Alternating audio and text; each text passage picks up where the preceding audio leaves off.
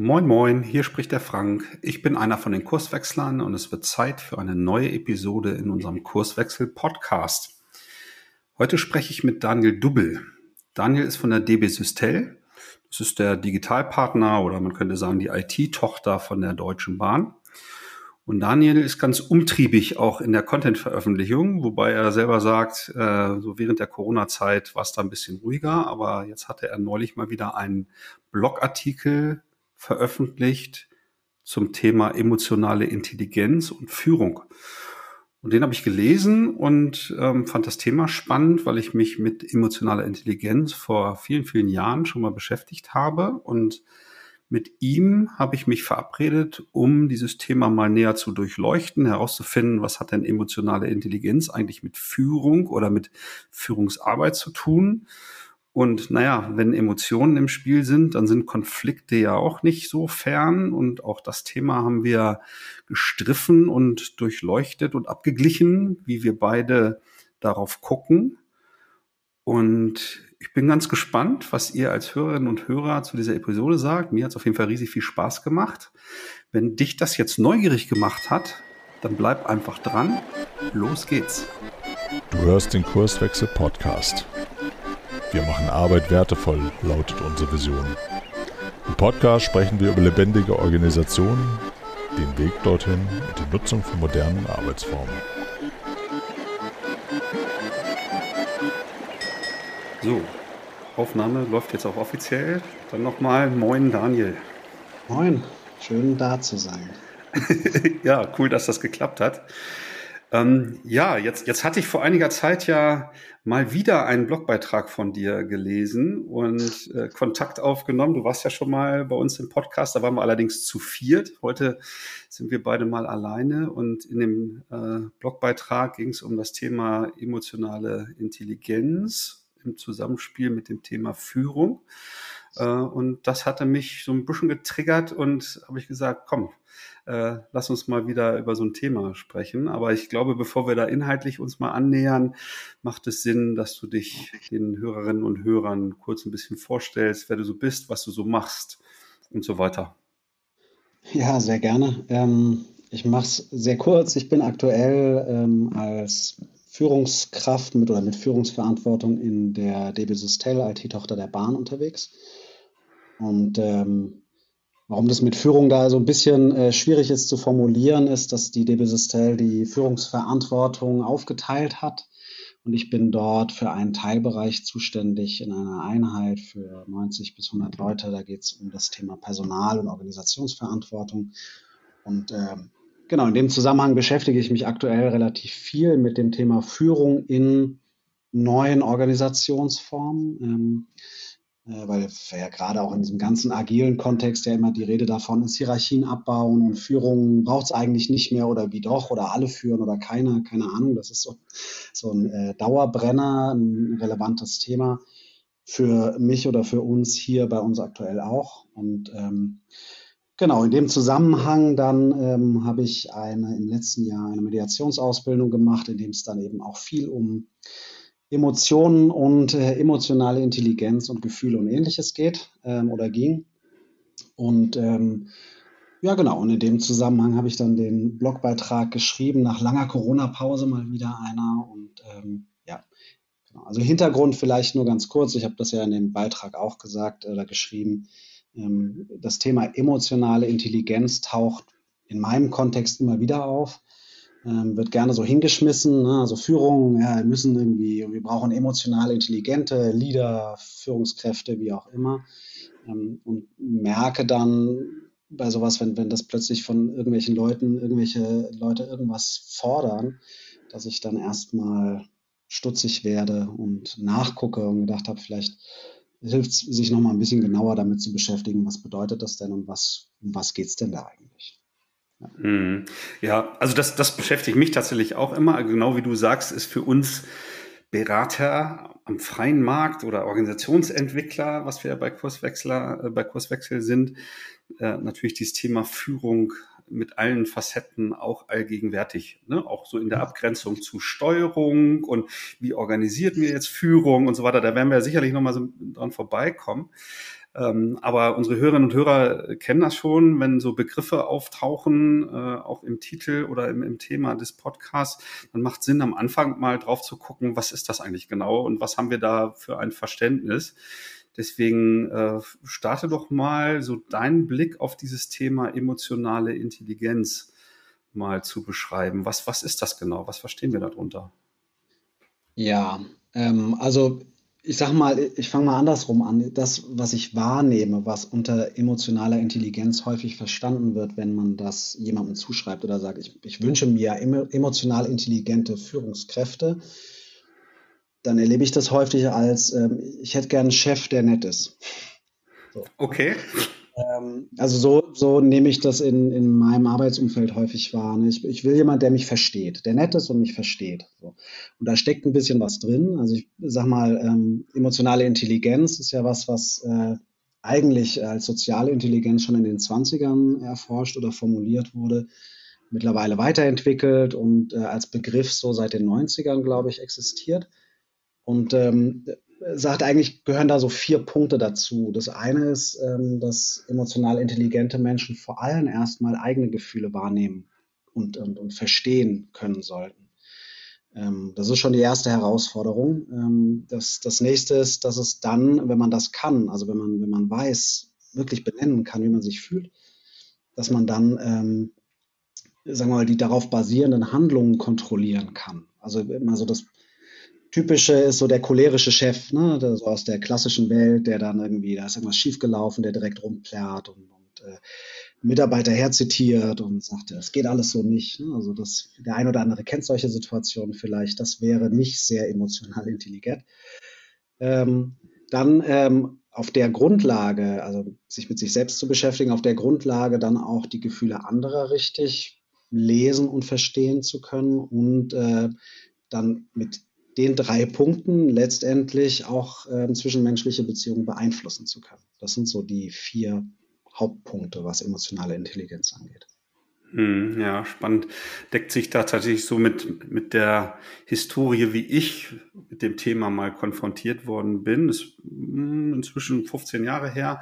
Das war auch so im Rahmen so von individueller Fortbildung. Ähm, man könnte da auch Persönlichkeitsentwicklung ein Stück weit äh, dran, dran schreiben. Und da war so dieses Thema Selbstwahrnehmung, Fremdwahrnehmung war halt ein Teil davon. Und auch die Vokabel tauchte da auf. Und das fand ich schon irgendwie ganz spannend, weil also irgendwie ähm, kommt es mir immer so vor, dass bei diesem Thema Emotionen das eigentlich wie so ein Tabuthema ist bei uns in der Gesellschaft und uns im Grunde ja so ein Stück weit abtrainiert wurde, eigentlich unsere Gefühle dann auch zu artikulieren. Ne? Also ich denke dann immer so an die, so meine Elterngeneration, diese Formulierung, Indianer kennt keinen Schmerz oder bis du heiratest, ist alles wieder gut und, und diese ganzen Sachen oder so. so, ne? Und das zeigt ja irgendwie, nee, eigentlich wollen wir gar nicht, dass einer jetzt irgendwie so seine Trauer oder, oder seine Enttäuschung, seine Angst oder irgendwie so äh, zeigt. Wie ist da so deine, deine Erfahrung, auch vielleicht in, im Rahmen dieser, dieser Ausbildung? Wie wurde im Grunde auf den Weg gebracht, dass es gut ist, dass ich diesen Zugang zu meinen äh, eigenen Gefühlen im ersten Schritt halt irgendwie hinbekomme? Da fallen mir, also mir fallen zwei Dinge dazu ein, weil du jetzt gerade explizit die Mediationsausbildung auch darauf referenzierst. Das ist äh, insofern ganz spannend, weil, weil es dort ja auch unterschiedliche Strömungen gibt. Und es gibt welche, die sind sehr prozessorientiert, also Harvard-Konzept oder ähnliches. Ähm, die Ausbildung, äh, da wo ich die gemacht habe, legt einen großen Wert darauf, ähm, auf einer emotionalen Ebene zusammenzufinden. Also ähm, so die, die Grundidee zu verstehen, was den anderen gefühlsmäßig bewegt, ne, sozusagen, also ähm, das nachempfinden zu können, um äh, da dann eine Verbindung zu schaffen. Ne? Also so nach dem Motto, ähm, kannst du nachvollziehen, dass da jetzt jemand total sauer ist. Man muss ja der Meinung nicht sein, aber man kann sagen, okay, das Gefühl, ich kann das nachempfinden. Äh, das war so der, der Ansatz in dieser, in dieser Form der Ausbildung. Und ähm, ja, da ging es auch, das war ja eine Ausbildung auch zum Wirtschaftsmediator, also schon im, im Arbeitskontext. Und da war auch immer wieder das Thema, das wäre so der, der zweite Punkt, dass ähm, in, häufig in Organisationen das Thema Emotion als unprofessionell ausgeblendet wird. Ne, also mhm. dort heißt es immer, gerade bei Führungskräften, die müssen sozusagen immer, immer perfekt sein und, und sich nichts anmerken äh, lassen und so weiter. Und das, glaube ich, verändert sich schon stark mittlerweile. Dann kommt auch so ein, so ein Buzzword in Anführungsstrichen, Authentizität oder ähnliches. Aber ich glaube, die Sehnsucht nach einer ähm, guten Zusammenarbeit, die dann auch Emotionen möglich macht oder toleriert oder, oder mit einbezieht, ähm, ich glaube, das nimmt zu. Ähm, also früher war klar, irgendwie ist der Chef, der macht eine Ansage und dann ist so. Und wenn er mal sauer ist, ist er halt mal sauer, aber da, ähm, das, das wird dann schon eher kritisch gesehen. Ähm, mittlerweile ist es so, dass Menschen in der Zusammenarbeit, ähm, glaube ich, ein größeres Bedürfnis danach haben, sich gegenseitig zumindest verstehen zu können, auch auf emotionaler Ebene. Und vielleicht mhm. einen Satz noch, auch mit Blick auf diese Ausbildung, äh, habe ich gelernt, dass es äh, durchaus auch strukturelle Konflikte gibt, aber ich habe auch dort schon das Gefühl gehabt, ja, okay, die gibt es. Ne? Also wenn, wenn, wenn man unterschiedliche Vorstellungen davon hat, wie jetzt irgendein Prozess organisiert sein muss oder so, oder welche Rolle, welche Verantwortung hat oder sowas solange das auf so einer sachlichen Ebene passiert, ist das in der Regel überhaupt kein Problem. Dann, dann diskutiert man. Problematisch oder, oder herausfordernd werden Konflikte immer erst dann, wenn die Emotion dazukommt. Und wenn diese Emotion dann noch zugekleistert wird, weil man sich das in der Organisation nicht erlaubt, ähm, dann wird es unglaublich schwer, diesen Begriff, ähm, äh, diesen Begriff, äh, dieses, die, diesen Konflikt irgendwie dem Herr zu werden. Und das ist eine Sache, die ich tatsächlich gelernt habe in dem Kontext, ist, Konflikte gehen nicht weg. Man kann die totschweigen, man kann die wegschieben, man kann die überpinseln, man kann sich aus dem Weg gehen oder wie auch immer. Aber der Konflikt bleibt dann. Die Auswirkungen davon, die kann man dann minimieren, weil man zum Beispiel einfach nicht mehr im selben Team unterwegs ist oder so. Aber die, der Konflikt, den man hat, der bewegt einen immer wieder. Und wenn ich mich da, erinnere ich mich an eine Situation mit einer Kollegin ganz am Anfang meiner Zeit hier. Da war die Frage, ob ein anderer Kollege Teil des Teams wird. Und da hat die Kollegin gesagt, dann gehe ich hier raus. Ich hatte mit der Person vor zehn Jahren einen Konflikt und mit der arbeite ich nicht mehr zusammen, weil dieser Konflikt nie aufgelöst wurde. Insofern muss man schon sagen, dass ich glaube, dass, ähm, dass sich mit Emotionen beschäftigen, ähm, sagen wir mal, ähm, ja, eine, eine größere Rolle spielt mittlerweile in der Arbeitswelt als vorher. Ich will nur eine Sache noch ergänzend sagen. Das bedeutet nicht, und das ist auch ein Zeichen von emotionaler Intelligenz, denke ich, ähm, das bedeutet nicht, dass man verantwortlich als Organisation dafür ist. Ne, also man muss sich aber dem bewusst sein, dass, äh, dass zum Beispiel Ängste entstehen bei Veränderungsprozessen. Das bedeutet nicht, dass man jetzt psychologisch verantwortlich ist, diese Ängste aufzulösen oder so. Ne. Das ist nicht der Punkt. Da ist jeder ist für seine eigenen Gefühle verantwortlich. Aber ähm, man muss sich dem stellen oder bewusst sein, dass das passiert, dass da Emotionen sind. Wow, da steckte jetzt schon jede Menge drin. Ja, so, nee, nee, super, super spannend.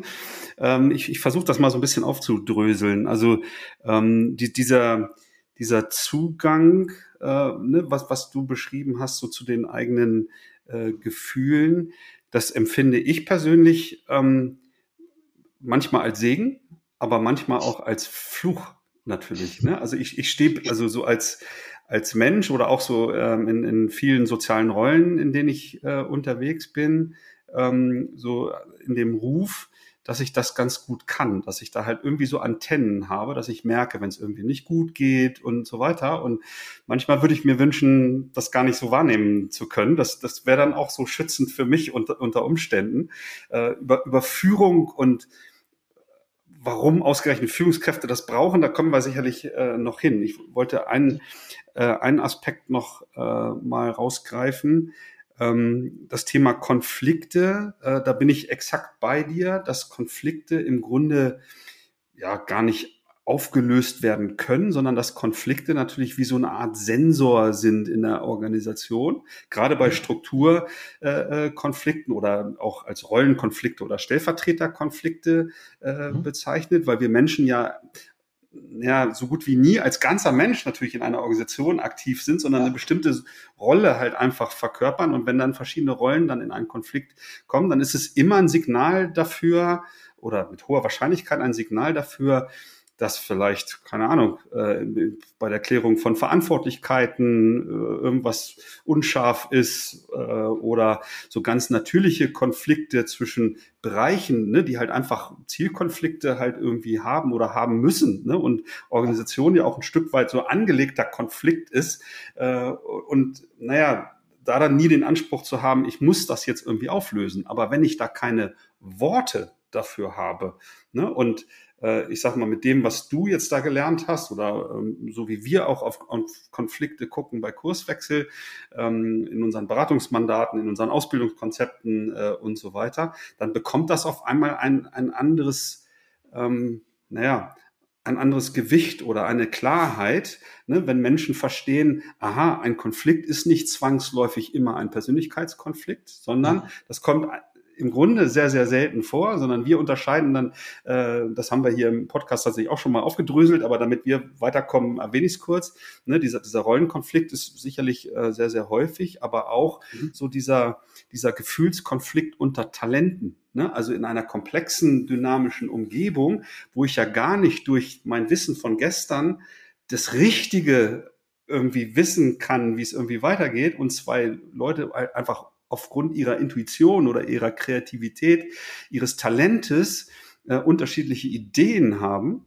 Und ja. da dann in diesem Konflikt äh, die Gefahr besteht, dass man dann sich in Argumentationsschlachten halt irgendwie äh, verzettelt, die ja nicht zielführend sein können, weil beide haben ja nur ein Gefühl, was vielleicht das nächste Feature für eine App oder äh, die bessere Marketingkampagne oder was auch immer gerade mein Produkt halt irgendwie ist. Und ne, das kriege ich dann nur handhabbar, wenn ich sage, okay, äh, vielleicht müssen wir beides irgendwie ausprobieren, was da gerade vorgeschlagen ist und das gegeneinander antreten lassen oder keine Ahnung. Äh, in der IT würde man von AB-Tests oder ähnlichem halt irgendwie vielleicht sprechen ja, genau. oder oder oder. Ne? So, aber wenn ich da keine Worte für finde und diese Handhabbarkeit von Konflikten nicht nicht hinkriege, dann ist natürlich die Gefahr da, dass ich genau wie in deinem Beispiel Beispiel dann echte Persönlichkeitskonflikte dann ergeben, die dann unter Umständen dann auch zu so radikalen Ansichten oder Entscheidungen dann führen. Ne? Also das ist so äh, mein Blick auf das Thema Konflikte. Ich hoffe, das deckt sich so mit deiner Erfahrung. Ja, ja, ja definitiv. Also ich, ähm, ich glaube, ähm, Auslöser ist sehr oft, ähm, gerade in Organisationen, ähm, sind solche Rollen oder Stellvertretergeschichten. Ähm, ne? Also mhm. Das definitiv. Ich glaube nur auch, ähm, wie gesagt, dass sich die in der Regel ganz gut lösen lassen und ähm, sie dann schwierig werden. Ich meine, da gibt es ja dann die entsprechenden Konfliktstufen und so weiter, aber sich dann ähm, schwieriger werden, wenn sie, wenn sie ähm, sehr auf diese emotionale Ebene gehen. Und das passiert sehr schnell. Also die, ich glaube, wenn man eben, wie gesagt, also ich, ich habe mir schwer getan in der Ausbildung, diese, ich sag mal, vereinfacht sachlichen Konflikte überhaupt als Konflikt zu formulieren, weil das mhm. sind dann nur unterschiedliche Sichten auf ein Thema und dann spricht man drüber und dann gibt es, wie auch immer, ich meine, du hast jetzt von Intuition gesprochen, ne? das ist äh, sicher nochmal anders, aber wenn es zum Beispiel um die Frage geht, ob jetzt Person A oder Person B für irgendein Thema verantwortlich ist, dann äh, gibt es irgendwie geartete Entscheidungen, ähm, ähm, die erst dann zu schwierigen Konflikten werden, wenn dann fühlt sich jemand übergangen äh, und dann, dann kommen ganz schnell persönliche Geschichten mit rein, die dann tagesformabhängig sein können und so weiter. Also lange Rede, kurzer Sinn. Ich glaube, es ist wichtig, sich in Organisationen, in modernen Organisationen mit dem Thema Konflikten und Konfliktmanagement auseinanderzusetzen. Und ich habe ich denke bei sowas, wir haben das bei uns in der, in der Einheit beispielsweise auch gemacht mit, ähm, mit allen, die dort Führungsverantwortung haben, so ein dreitägiges Konfliktmanagement-Seminar, damit man zumindest mal ein Verständnis hat. Ähm, weil ich es wichtig finde, weil, weil durch unsere neuen Arbeitsformen schneller Konflikte auftreten können, weil, und das wäre jetzt vielleicht der Schwenk zur Führung, weil in, in ein, ein, ich sag mal, ein, eine Aufgabe oder ein, etwas, das Führung mit sich bringt an positiven Dingen, ist, Komplexität insofern zu reduzieren, dass manche Dinge klar geregelt sind, die in einer zukünftigen Organisationsform oder wenn wir eben eher in Teams arbeiten, die nicht so klar geregelt sind. Also Mal ganz simpel, wenn es früher einen Chef gab, der entschieden hat, dann sind alle zum Chef gegangen und er hat entschieden. Ob es jetzt gute oder schlechte Entscheidungen ist, ist mal eine andere Frage. Aber da gab es diese Diskussion nicht. Jetzt müssen alle Menschen aushandeln, irgendwie aushandeln, irgendwelche Entscheidungen aushandeln.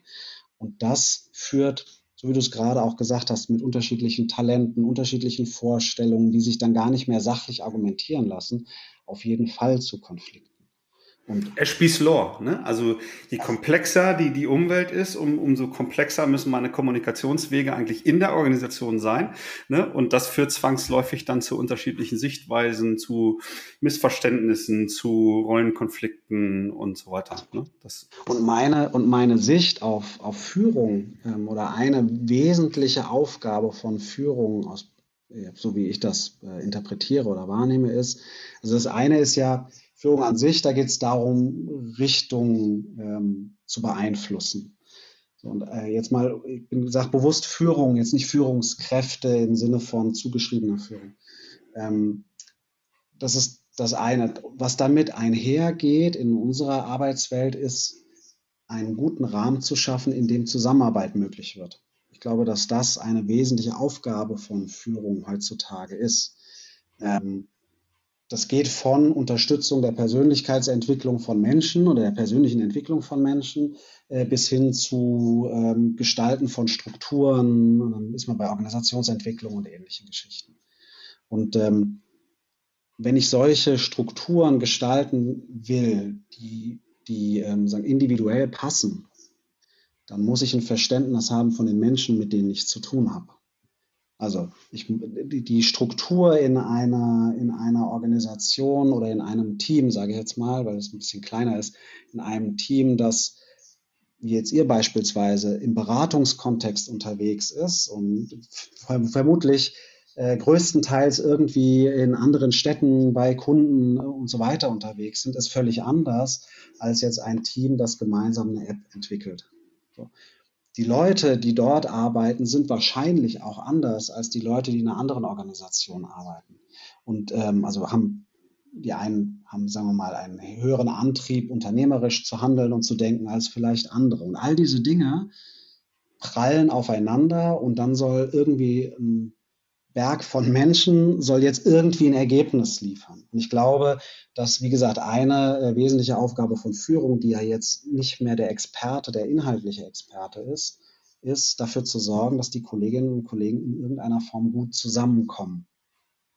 Und wenn man das so betrachtet, dann ist ähm, emotionale Intelligenz bei Menschen, die Führungsverantwortung übernehmen, sehr hilfreich. Mhm, okay. Also äh, spannend. Also wir, wir sprechen, wenn wir über Führungs, wir nennen es dann Führungsarbeit, um so ein bisschen von Führungskraft abzugrenzen. Ne? Also die Menschen, ne, die halt irgendwie in Führung gehen, ähm, mhm. die haben aus unserer Sicht drei wesentliche ähm, Aufgaben. Genau wie du gesagt hast, Ausrichtung schaffen. Mhm. So dann Rahmenbedingungen gestalten für Wertschöpfung, für die Zusammenarbeit, für, ähm, wenn man sich anguckt, wie zum Beispiel intrinsische Motivation entsteht. Ne, das, das hängt stark ja irgendwie an persönlicher Weiterentwicklung, an Zugehörigkeit, an, an ähm, Autonomie, also Verantwortung übernehmen dürfen und so weiter. Auch dafür leistet Führungsarbeit den Rahmen, damit das passieren kann und die Leute sich selber motivieren können. Was wir zusätzlich so in unserer Dreifaltigkeit noch reingenommen haben, weil wir ja auch sehr stark ähm, systemtheoretisch äh, geprägt sind, äh, ist das Thema Entscheidungen sicherstellen. Ne? Also nicht Entscheidungen treffen, sondern sicherstellen, weil Organisation im systemtheoretischen Sinne im Grunde ja wie so ein Fluss an Entscheidungen ähm, äh, repräsentiert. Und wenn das versiegt, dann hört die Organisation auf zu existieren. Also scheint dieses Thema Entscheidung, äh, also bei der Interaktion zwischen, zwischen den sozialen Rollen schon eine große Bedeutung zu haben. Deswegen haben wir das so als Führungsverantwortung quasi mit, mit reingenommen. Und ähm, was ich gut finde, dass du es genauso ähm, auf diese Führungsarbeit und nicht auf die Führungskraft äh, sozusagen projiziert hast, ne? dass die, die sozusagen diese Führungsarbeit leisten, ähm, dass da wünschenswert wäre, dass halt so dieses dieses Gespür für die eigenen Emotionen, da hängt ja zum einen dran, naja, dass ich nicht also die, das, das bisschen Wut, äh, das bisschen Angst und, und so weiter, ne, dass ich das nicht aufstaue, weil ich so zurückhalte, bis dann irgendwie so ein, so ein bestimmter Pegel überschritten ist und dann so eine Explosion passiert, ne, sondern dass ich in der Lage bin, ne, dass das bisschen Traurigkeit, das bisschen Angst sogar auch mal zu artikulieren. Das ist aber jetzt so die, die Sicht auf mich selber und gleichzeitig aber auch äh, die, die, die zaghaften Emotionen bei anderen Menschen zu erkennen, um dann zu gucken, okay, was, was fehlt da vielleicht, was, brauch, was brauchen die anderen ne? oder was fehlt, äh, ne? damit Wertschöpfung gut funktionieren kann, dass die Menschen sich wohlfühlen und da die sinnstiftende Arbeit halt irgendwie machen können. Ne? So, das ist, äh, ich glaube, bei, bei vielen wird dann oftmals, ähm, und das ist mein letzter Satz, dann dieser in klassischen, gerade in klassischen Organisationen, ne, da seid ihr längst äh, deutlich weiterentwickelt, aber in klassischen Organisationen, wo viel dann noch so an diesen speziellen Führungskräften dann hängt, dass die inzwischen so vollgeladen sind mit Erwartungen, nicht nur der beste Fachspezialist zu sein, sondern der Moderator, der Visionär und jetzt auch noch der, der die emotionale Intelligenz halt irgendwie mitbringt, um von, von den, bei den ganzen Luschen zu erkennen, wenn die sich nicht wohlfühlen halt. Ne? Also da platzt mir immer der Kopf, wenn ich diese Erwartungen so äh, äh, lese oder irgendwie höre. Ne? Aber das siehst du ja dann genau anders. Ja, also, also was ich gerade spannend finde, ist, ähm, hast es ja gerade gesagt, dass das die Erwartungshaltung an, an klassische Führungskräfte ist. Ne? Ähm, witzigerweise oder spannenderweise ähm, erlebe ich das jetzt genauso. Also die, die, ähm, es ist so, dass wir ja in der DB Systel die Führungsverantwortung, habe ich ja eingangs gesagt, aufgeteilt haben. Also es gibt nicht mehr den einen Abteilungsleiter, der jetzt von der Wirtschaftlichkeit seiner Abteilung über die ähm, Personalentwicklung, Personalverantwortung und so weiter bis hin zu Sicherstellung der Qualität und so alles bei sich hat, sondern das haben wir bei uns aufgeteilt. Das ändert aber nichts daran, dass ähm, die Erwartungshaltung an Menschen, eigentlich an alle Menschen ist mittlerweile, dass sie diese emotionale Intelligenz mitbringen.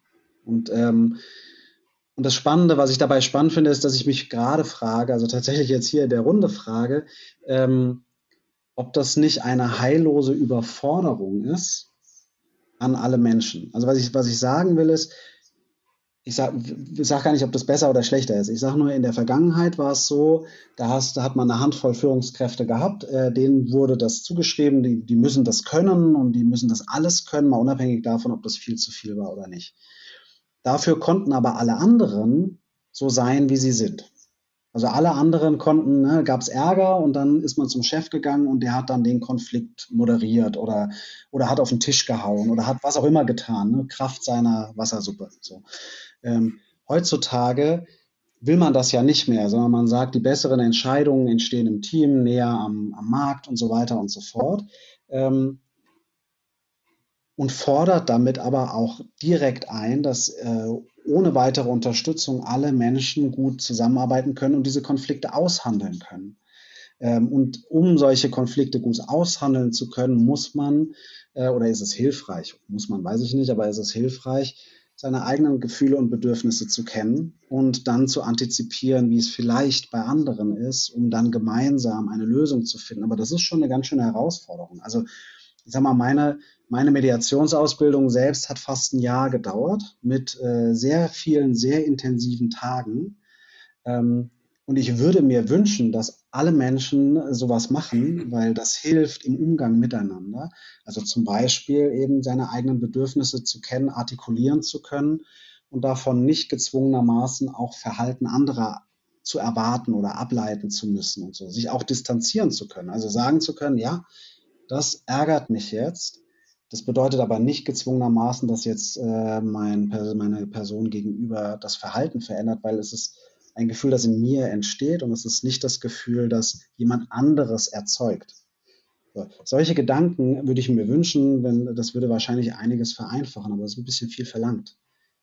So und ähm, das finde ich eigentlich eine spannende, also die, die für mich die spannende Frage wäre, wenn Menschen die Führungsarbeit, äh, übernehmen das mal, ähm, die Führungsarbeit ähm, erbringen, ähm, ob nicht trotzdem dort auch die Verantwortung liegt, ähm, mit einer möglichst hohen emotionalen Intelligenz ähm, eben die anderen Menschen dabei zu helfen, die das in der Form vielleicht noch nicht so gelernt haben, trotzdem zusammenzufinden. Ich, ich, ich biete dir mal einen alternativen Denkansatz an.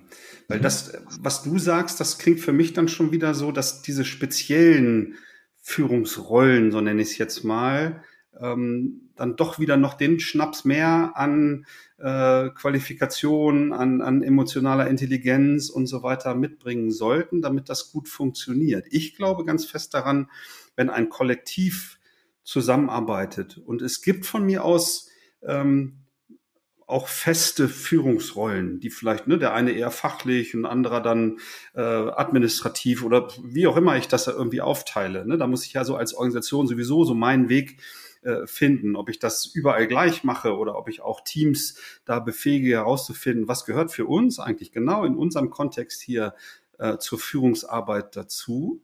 Und wenn ich da ein Bewusstsein schaffe, dass es hilfreich ist, dass im Rahmen der Diversität, wie wir zusammenarbeiten, sowas wie emotionale Intelligenz hilfreich ist.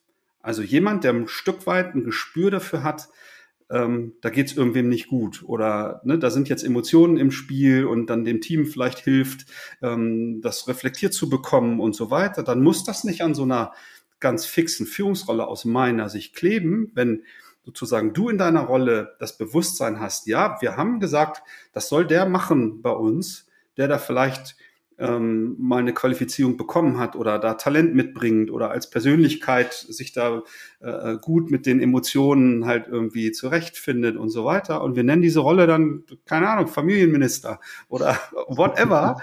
äh, so, ne? Und ich overrule den nicht und sage, hier komm, jetzt mal weg mit deinen Emotionen, wir müssen jetzt hier das Projekt fertig kriegen oder so. Ne? Sondern dass so dieses diese Idee von verteilter Führung sich auch auf solche Emotionen, äh, emotionalen Dinge oder von mir aus ein Scrum Master oder wenn ich nach Scrum arbeite, ne, dass ich, ne, wenn der das Talent dazu mitbringt oder die entsprechenden Qualifizierungen, ne, dass, dass ich das einfach da verankere, wo, wo die Kompetenz halt irgendwie da ist. Ne? Also das wäre für mich nochmal vielleicht so eine kleine Alternative. Ja, also äh, noch nicht mal unbedingt Alternative. Also Punkt eins, äh, ich würde sagen, Scrum Master ist auch eine Führungsrolle. Total, absolut. aber, aber genau, also insofern wäre es auch bei einer Führungsrolle verortet. Da habe ich mich dann im Zweifel eben missverständlich ausgedrückt. Also mir geht es nicht darum, an, an klassischen oder neu organisierten Führungen das zwingend aufzuhängen, sondern ich meinte, alle Leute, die Führungsarbeit vollbringen, wäre es gut, wenn sie eine gewisse emotionale Intelligenz mitbringen. Wenn man jetzt sagt, in solchen Teams, entwickelt sich das in irgendeiner Form situativ, ist mal meine These, ohne es jetzt beweisen zu können, aber wäre meine These, dass das genauso passiert. Also dass Menschen, die eine emotionale Intelligenz mitbringen, automatisch situativ in der entsprechenden Situation ähm, Führungsarbeit vollbringen. Allein schon dadurch, so wie ich es ja gesagt habe, für mich eine der Hauptaufgaben von Führung ist, diese Zusammenarbeit zu organisieren. Und wenn ich jetzt ähm, in, einem, in einer Konfliktsituation zum Beispiel, wobei ganz kurz, emotionale Intelligenz ja nicht nur das eher negativ behaftete Konfliktthema betrifft, sondern auch, auch positive Dinge. Ne? Also geht ja auch da, ich würde mal anders sagen, der Gedanke, der mir kam, war, früher hätte man bei uns sowas gesagt wie, es gibt so Leute in Teams, die sind der Teamkleber.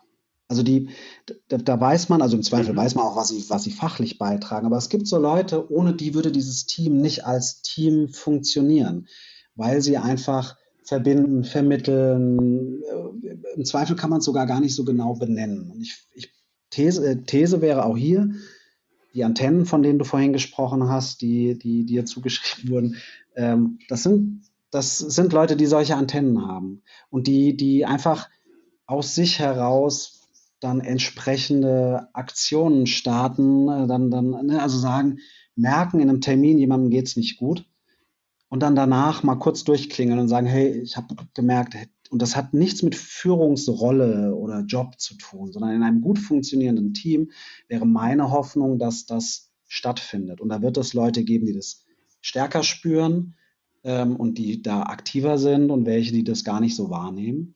Ähm, ich glaube nur, das ist mir auch wichtig bei diesem Thema emotionale Intelligenz.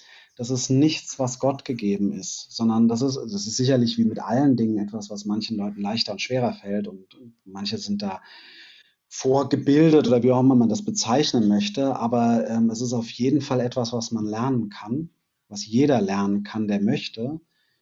Es ist aber zwingende Voraussetzung, dass man es möchte, weil, so wie ich das zumindest jetzt im letzten Jahr in meiner Ausbildung gelernt habe, der Weg immer über Selbsterfahrung oder Selbstbeschäftigung geht. Also es geht, man kann nicht eine hohe Empathie aufbringen oder ein hohes Verständnis für die Gefühle anderer Menschen, wenn man nicht mal die eigenen versteht.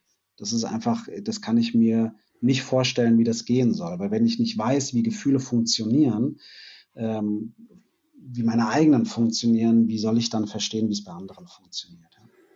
Ja, also das, das teile ich, so wie es jetzt formuliert hast, zu 100 Prozent. Ne? Und das, ich, ich glaube, das kann funktionieren, wenn ich das besprechbar bekomme in einem Team und dann jemanden äh, der halt sagt, ne, ihr, ihr wisst ja, ich habe da so Antennen, jetzt lasst uns mal irgendwie eine Rolle von mir aus definieren. Äh, ne, ich, ich achte da in Zukunft mal drauf, ne, weil ihr schreibt mir das ja eh zu, dann bin ich jetzt immer der, der ähm, da so ein bisschen im, im Rahmen meiner emotionalen Intelligenz auf uns aufpasst und so weiter. So, Ne? Mhm. Oder ich lasse es tatsächlich komplett offen und situativ und vertraue darauf, ne, dass so die Diversität eines Teams das dann entwickelt oder ne, Einzelne das mitbringen und dann halt in bestimmten Situationen genau dieses Gespür für die Emotionen entwickeln. Wäre toll, wenn alle Teams das hätten. Das muss dann für mich nicht jeder Mensch sein, sondern in jedem Klar. Team muss irgendwie diese Kompetenz da sein, genau wie Fachkompetenz da sein muss und, und so weiter. Und äh, nicht, also wenn ich jetzt sehr wertschöpfungsorientiert gucke, dann, dann äh, passiert ja Führungsarbeit da ja auch durch Kompetenz. Irgendwer hat eine Idee, sagt hier, so geht's, folgt mir. Und wenn die anderen folgen, dann passiert ja Führung. Ne? So als ja. sozialer Mechanismus einfach zwischen den Menschen. Und das Gleiche wäre dann auch Teil der Führungsarbeit. Nur, dass das halt genau diese emotionale Intelligenz ist, ne? die dann halt als Führungsarbeit in dem Team dann wirksam wird. So, und das finde ich ist, also wenn das funktioniert, wow, wie weit ist so ein Team dann gekommen halt, ne? Ja, ja, ja, definitiv. Äh, ich würde mal sagen, so die Teams, die ich, das ist jetzt rein subjektiv, ne, aber die Teams, die ich äh, erlebt habe, von denen ich sagen würde, das war, also in denen ich teilweise selber gearbeitet habe, teilweise aber auch die ich von außen gesehen habe, die richtig gut funktioniert haben. Da war meinem Eindruck nach die Menge der sozusagen der emotionalen Intelligenz sehr, sehr breit verteilt, sozusagen. Also da da haben alle ähm, nicht nur ähm, sich, sich gegenseitig ganz gut gekannt, das ist ja immer so das, das Typische. Ne? Also ich meine, am Ende ist es ja auch das, was passiert.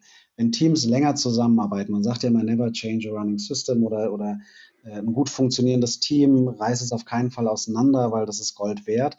Was ja passiert über eine lange Zusammenarbeit ist, dass man sich besser kennenlernt und besser versteht, wie wer tickt und wie wer auf was mhm. reagiert. Und das hat einmal fachliche Themen, definitiv, aber ich glaube auch diese, diese sozialen oder emotionalen Themen, dass man weiß, okay, wenn man das Wort sagt, geht die Person auf die Palme, äh, dann sage ich das Wort besser nicht und, und so spielt sich das ein.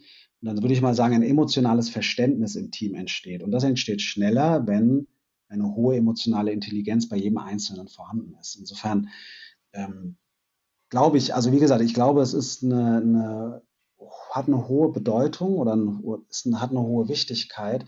Mir ist nur gleichzeitig auch wichtig zu sagen, ähm, es gibt auch Teams, die gut funktionieren, bei denen das nicht so gut ausgeprägt ist. Also das heißt jetzt nicht, ähm, also für mich das Entscheidende ist, man kann niemanden dazu zwingen oder man kann niemanden dazu bringen, der nicht ein eigenes Interesse mitbringt, sich mit emotionaler Intelligenz auseinanderzusetzen, weil das eben ganz viel Arbeit mit sich selbst bedeutet.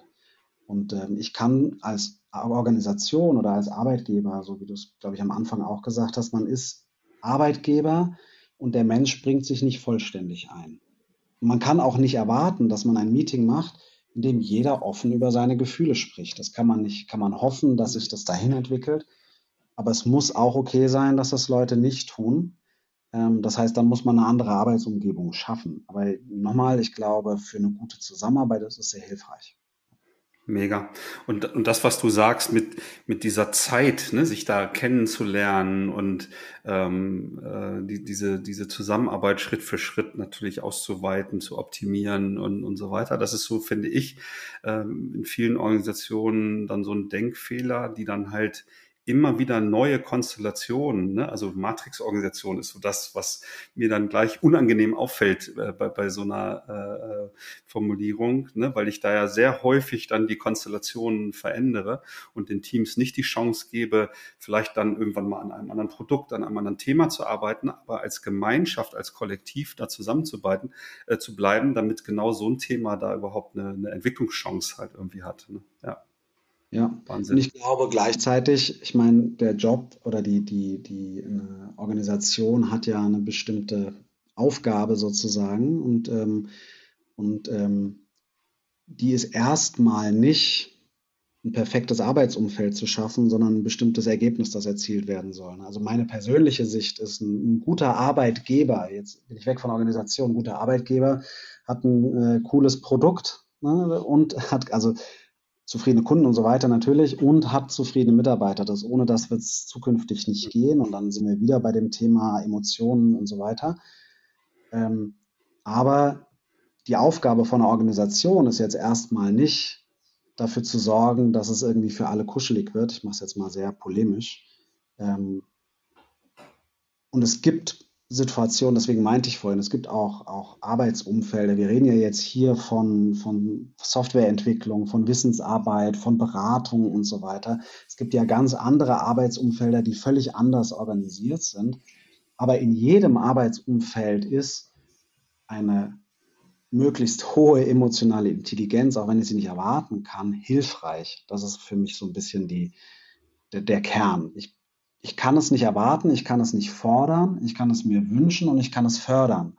Und ähm, das, das ist, glaube ich, wichtig. Und wenn, wenn ich es nicht hinkriege, also Beispiel bei uns in der Einheit zum Beispiel, kriegen wir es aktuell, haben wir auch eine Matrix, keine total krasse Matrix, aber es ist so, dass bei uns die stehenden Teams, die wir haben, nicht immer zu dem Projektauftrag passen, den wir bekommen. Das heißt, da gibt es einen Bruch.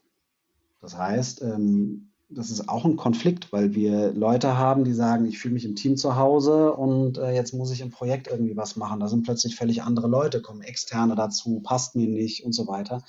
Das ist auch ein ständiges Austarieren. Deswegen nochmal, ich glaube, das, was zukünftige Arbeitswelten ausmacht, ist, ähm, ist stärker vernetzter zu arbeiten und auch stärker in Teams zu arbeiten und dazu ist es hilfreich, seine eigenen Gefühle zu kennen und die der anderen verstehen zu können, ohne gleich ähm, sozusagen, also das, das, eine ist, man, man ist ähm, emotional connected und kann das verstehen und das, also Mitgefühl und Mitleiden ist für mich der Unterschied. Ich kann Mitgefühl haben, aber ich darf nicht mitleiden. Wenn ich mitleide, dann löst sich das Problem auf keinen Fall. Und ich ich glaube, diese Kompetenzen sich selbst anzueignen, helfen einem selbst sehr.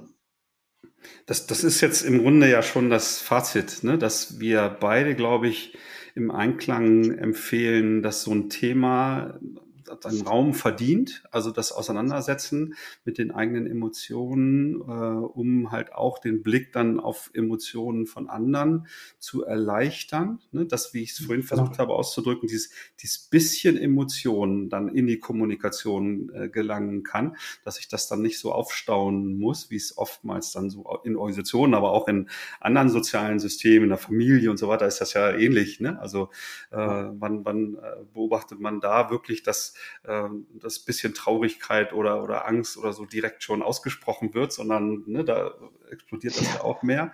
Äh, von daher, ähm, ja, wäre das so mein Fazit äh, auch an die Hörerinnen und Hörer. Ne? Also schaut euch so ein Thema tatsächlich mal an, guckt mal, was ihr selber tun könnt, ne? um euch auch da äh, weiterzuentwickeln. Eure Kolleginnen und Kollegen Uh, unabhängig, glaube ich, von Führungsrolle oder Führungskraft oder Führungsarbeit, die werden es euch danken. Ne? Oder ja. so dein, dein ergänzendes äh, Fazit. Ich glaube, dann sind wir, glaube ich, am guten Stand angekommen, um den Hörern dann ein Bild zu vermitteln, wie wir da auf das Thema gucken. Aber ergänzt gerne noch.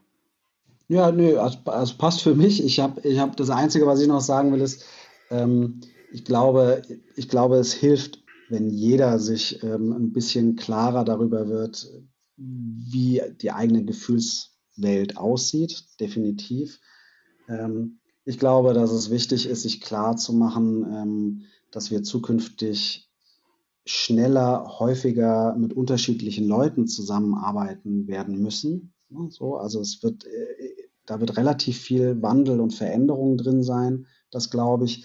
Ähm, und es hilft, ja, und es hilft da, eine hohe emotionale Intelligenz mitzubringen, weil es einfach, ähm, sagen wir mal, die Zusammenarbeit vereinfacht und angenehmer macht für alle.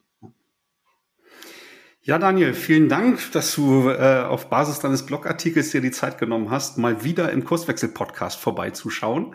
Äh, wow. Mir hat's auf, mir hat's auf jeden Fall richtig Bock gemacht, weil, wie gesagt, das Thema mich ja direkt, als ich es gelesen hatte, schon äh, angesprochen hat und ich Bock hatte, mich da mal wieder ein bisschen reinzudenken und mit dir in den Austausch zu gehen.